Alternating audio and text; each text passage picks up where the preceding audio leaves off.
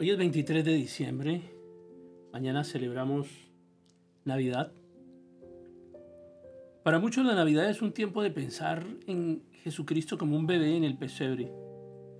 Ciertamente el nacimiento de Cristo es un acontecimiento especial y milagroso, como lo hemos estado viendo durante todo este mes. Eh, pero la verdadera historia central de la Navidad es que el niño de la Navidad es Dios. La Navidad no se trata de la infancia del Salvador, se trata de su deidad. El nacimiento humilde de Jesucristo, que no pretendió jamás encubrir la realidad de que Dios había nacido en el mundo. La versión de la Navidad del mundo moderno hace justamente eso y es consecuentemente para la mayor parte de la humanidad la Navidad no tiene un significado legítimo en lo absoluto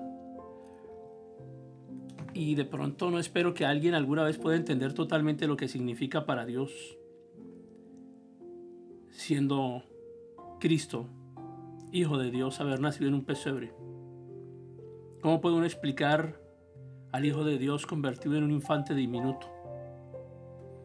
Nuestras mentes no pueden entender lo que significa o lo que implica para el Hijo de Dios volverse un hombre, mucho menos cómo podría Él convertirse en un bebé, pero lo hizo sin abandonar su naturaleza divina, sin minimizar su deidad.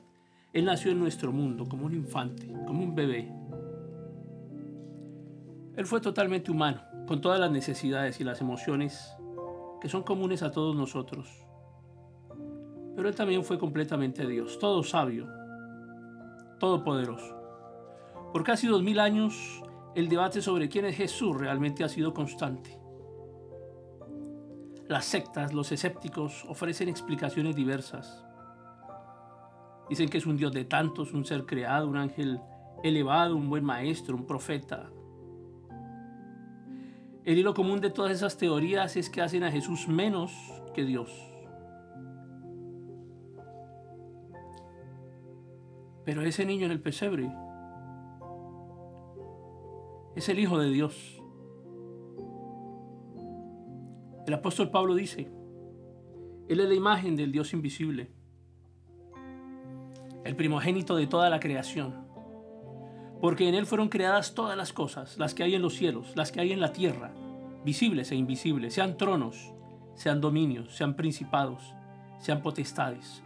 Todo fue creado por medio de Él y para Él. Y Él es antes de todas las cosas, y todas las cosas en Él subsisten. Y Él es la cabeza del cuerpo que es la iglesia el que es el principio, el primogénito de entre los muertos, para que en todo tenga preeminencia, por cuanto agradó al Padre que en él habitase toda plenitud, y por medio de él reconciliar consigo todas las cosas, así las que están en la tierra como las que están en los cielos, haciendo la paz mediante la sangre de su cruz. Pablo les escribía a los cristianos en Colosas, la ciudad estaba bajo la influencia de lo que llegó a ser conocido como el gnosticismo. Sus adherentes creían ser los únicos que tenían acceso a la verdad y creían que la verdad era tan complicada que la gente común no la podía conocer. Entre otras cosas enseñaban el dualismo filosófico.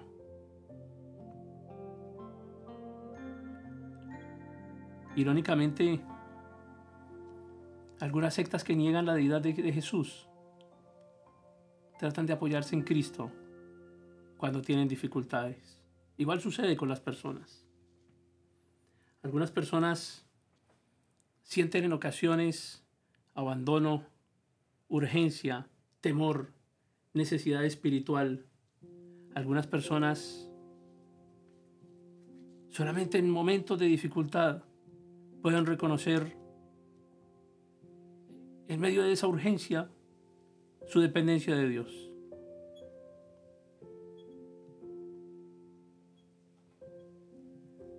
El primogénito de toda la creación.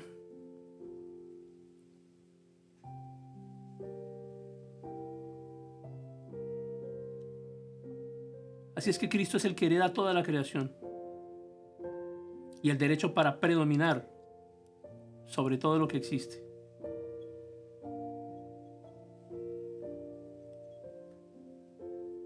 El tamaño del universo es incomprensible.